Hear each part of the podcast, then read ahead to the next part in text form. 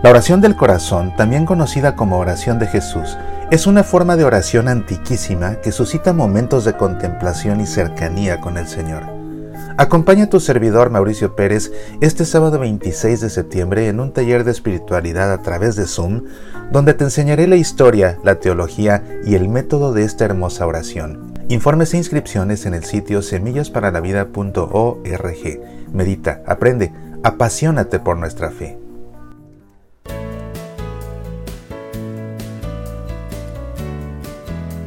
Mucho me han pedido que aborde este tema aquí en Semillas para la Vida y ha llegado el momento. Se trata de la conciencia plena, la conciencia plena que también se conoce en español como atención consciente y se conoce como conciencia pura, incluso como atención plena, que es más popularmente conocida por su nombre en inglés, mindfulness. Y muy posiblemente ya has escuchado de la mindfulness, quizás en la escuela, incluso católica de tus hijos, enseñan mindfulness. Puede ser que en la empresa donde trabajas hayan contratado un maestro de mindfulness para que dé sesiones de mindfulness por las mañanas. Pero con mucha preocupación y con justa razón me piden y me piden que aborde este tema porque ciertamente que la práctica de la mindfulness está creciendo como la espuma. Y no es compatible, insisto, no es compatible y que quede claro, no es compatible con nuestra fe cristiana y puede resultar perjudicial. Así es. En esencia, y reduciendo esto por razones de tiempo a una definición muy superficial, pero no por eso imprecisa, se trata de una práctica espiritual a través de una forma de meditación. ¿Por qué se ha vuelto tan popular la mindfulness? Y perdóname que emplee el término en inglés, pero es que es así como es conocida esta práctica. Bueno, pues porque a través de esa meditación se suscita una paz interior quizás de una forma tan inmediata que es lo que la hace tan atractiva. Además, lógicamente, cuando algo se vuelve muy popular y suena y se anuncia, a la gente le llama la atención y comienza a participar de ello. El problema con nuestra fe cristiana es que la mindfulness es una práctica que está derivada del sati. El sati es un elemento esencial de la espiritualidad budista. Y las prácticas de meditación de la mindfulness están basadas en las técnicas de meditación del budismo zen, de la meditación del Tíbet, y acaban por formar parte de las diferentes prácticas que ofrece la nueva era, la New Age, también su término en inglés que es tan conocido. Esta nueva era es una contracultura que ofrece un sincretismo de prácticas espirituales de diferentes creencias. El sincretismo consiste en mezclar indiscriminadamente cosas que no van al caso. Es, eso es el sincretismo. Entonces lo que hace la nueva era es tomar prácticas espirituales de aquí y de allá y ofrecerlas todas en una bandeja para que cada quien escoja el bocadillo que le apetezca o los bocadillos que le apetezcan.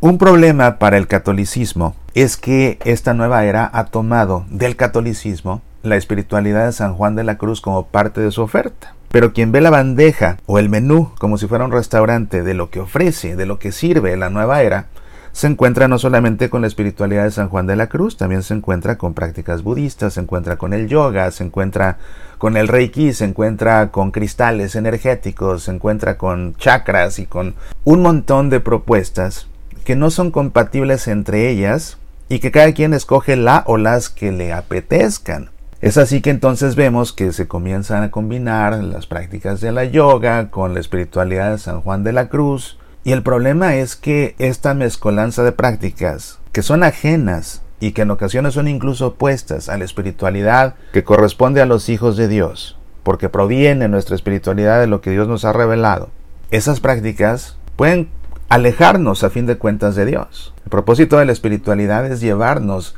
al encuentro pleno con Dios, no alejarnos de Él, no dejarnos anclados a nosotros mismos. Y esa es una de las cuestiones con prácticas como la mindfulness. Son meditaciones que dejan al hombre centrado en el hombre y que no lo llevan a trascender hacia su encuentro con Dios. ¿Por qué la gente hace estas prácticas? ¿Por qué participa de este tipo de talleres o de sesiones de mindfulness? Porque necesita paz y es una de las razones por las que comercialmente está resultando tan exitoso. Vivimos en tiempos de mucho estrés, ciertamente, no se diga este año, y la gente necesita paz y busca paz y busca un manantial donde beber un poco de paz y se encuentra una práctica que lo relaja, esa relajación le da tranquilidad, confunde tranquilidad con paz y pues va una y otra y otra vez a beber de ese manantial sin pacificarse, pero sí tranquilizándose. Lógicamente implica una relajación corporal que baja el ritmo cardíaco y que hace que uno se relaje. Innegablemente que sí. Pero un gran riesgo de adentrarse en estas prácticas, como en cualquier otra práctica de la nueva era, es que abre la puerta a curiosear otro tipo de prácticas, y así vemos que hay personas que de haber sido católicos muy fervientes, pues ya han acabado creyendo en ángeles de la flama rosa y en energías positivas y en los siete chakras y que se frotan un cristal y un imán y que de paso hasta le frotan el cristal al escapulario que traen en el pecho. De modo que es muy riesgoso. Y si en tu escuela católica enseñan mindfulness, tienes que plantarte ya en la oficina del director y tienes que plantarle en su cara al director el documento que publicaron en conjunto el Consejo Pontificio de la Cultura y el Consejo Pontificio para el Diálogo Interreligioso que se titula Jesucristo, portador del agua de la vida, una reflexión cristiana sobre la nueva era. Y que advierte precisamente sobre todos los riesgos a la fe cristiana de la propuesta de la nueva era. Y dice este documento, entre muchas otras cosas, que las prácticas de la nueva era no son realmente oración, pues suelen tratarse de introspección o de fusión con la energía cósmica en contraste con la doble orientación de la oración cristiana, que comprende la introspección, pero que es sobre todo un encuentro con Dios. La mística cristiana, más que un mero esfuerzo humano, es esencialmente un diálogo que implica una actitud de conversión, un éxodo del yo del hombre hacia el tú de Dios. El cristiano también cuando está solo llora en secreto, tiene la convicción de rezar siempre en unión con Cristo, en el Espíritu Santo, junto con todos los santos para el bien de la iglesia. Totalmente diferente la espiritualidad cristiana, que parte de la revelación de Dios mismo, que cualquier otro tipo de práctica espiritual, que hace que la persona se quede en la contemplación de sí misma sin trascender, y por ello alejándola de Dios porque no avanza hacia Dios, no hace que el hombre trascienda, que salga de sí mismo para encontrarse con Dios. Y es la razón por la que estas prácticas acaban sí por tranquilizar por la relajación que suscitan, pero no pacificar. Y que a fin de cuentas el propósito de nuestra espiritualidad cristiana no es encontrar la paz, es encontrarnos con Dios. Pero, pero la consecuencia de esa búsqueda de Dios es que en el camino vamos encontrando la paz. Y mientras más cerca estemos de Dios, más nos pacificaremos. Y cuando tengamos encuentros con Dios en la contemplación, encuentros reales, encuentros personales con el Señor, experimentaremos la verdadera paz. De modo que el que hace estas prácticas por encontrar la paz se está perdiendo de la oportunidad de realmente encontrarla, esa paz auténtica, duradera, que solo se encuentra en Dios. Además, la meditación cristiana es tan rica, que para qué buscar beber de manantiales que no son portadores del agua de la vida como en el caso de Cristo Jesús. Volviendo nuevamente al título de este documento, de la Santa Sede. Es esencial para la espiritualidad cristiana la contemplación, esencial. El mismo Santo Tomás de Aquino decía que la meditación es necesaria para la devoción.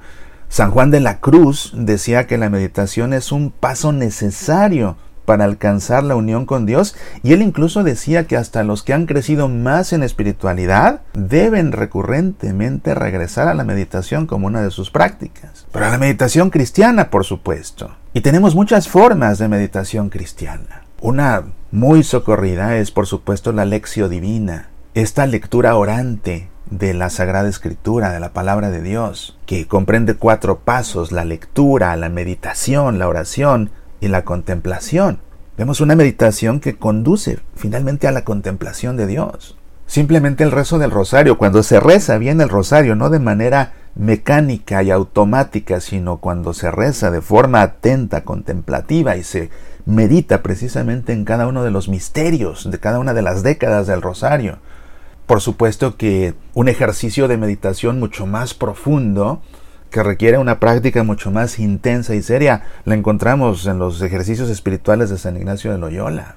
No se diga ya palabras mayores, la obra cumbre de Santa Teresa de Jesús, su camino de perfección.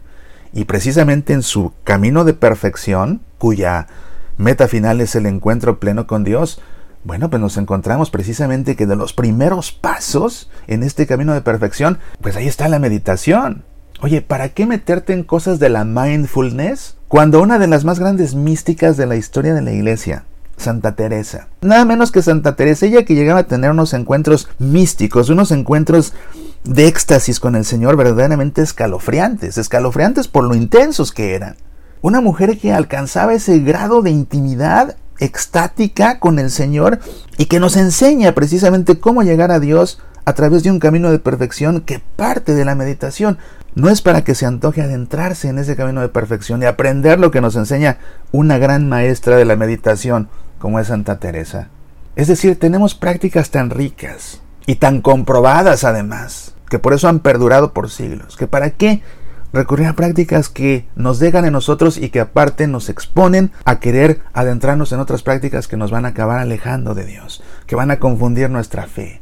Una forma más, la oración del corazón que yo tanto promuevo. Esa forma de oración tan hermosa en la que realmente se suscita la paz como consecuencia del ejercicio de la oración del corazón, que lo que busca es el encuentro contemplativo con Cristo. Y que por eso no me canso de promover la oración del corazón, una práctica antiquísima que data del siglo IV, que está documentada en el mismo catecismo de la Iglesia Católica como una de las formas de oración cristiana, y que implica una meditación. Al principio de esta emisión encontraste el anuncio, precisamente un taller que voy a impartir este sábado. Vuelve a escuchar esta emisión desde el principio si te lo perdiste este sábado a través de Zoom, para que la pandemia no sea obstáculo. Cada quien desde su casa se puede conectar para aprender esta práctica de la oración del corazón. Y bueno, la meditación por excelencia, la meditación eucarística, ahí frente al Santísimo.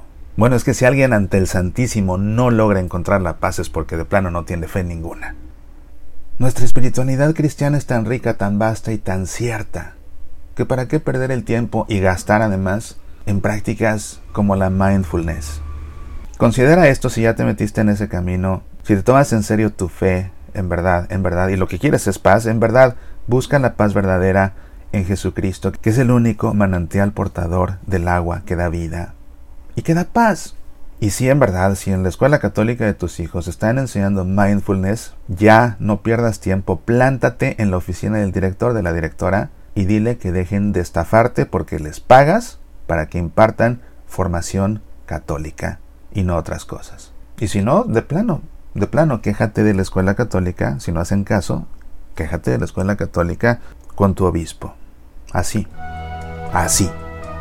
Soy Mauricio Pérez, estas son Semillas para la Vida.